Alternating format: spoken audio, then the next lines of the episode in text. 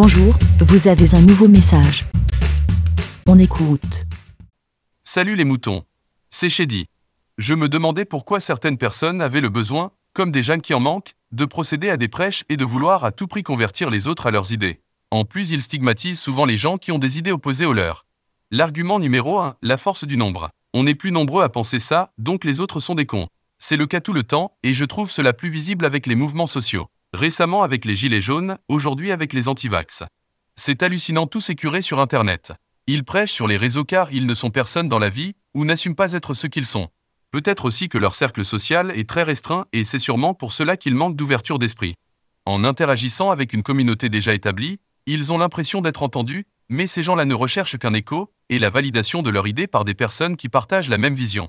Bref, ça reste de la masturbation même si c'est fait avec une autre main. Les réseaux ne représentent pas le monde réel, car dans la vie beaucoup de gens ne squattent pas les réseaux. Les réseaux empruntés sont souvent segmentés par des catégories d'individus. Ce qui explique que les générations ou les différentes couches sociales n'utilisent pas les mêmes canaux d'expression.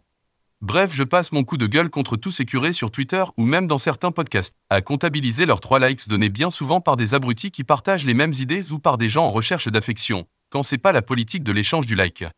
La vie se passe sur le terrain, rappelez-vous que ces gens qui valident tout le temps la masse auraient soutenu les inégalités les plus abjectes il y a quelques décennies. Prenez un peu de recul quant aux prêches que vous lisez. Ces gens-là pensent avoir une meilleure morale que les autres avec une meilleure compréhension du monde, alors que ces individus mènent bien souvent une vie par procuration. Merci, BLA. Pour répondre, pour donner votre avis, rendez-vous sur le site lavidemouton.fr.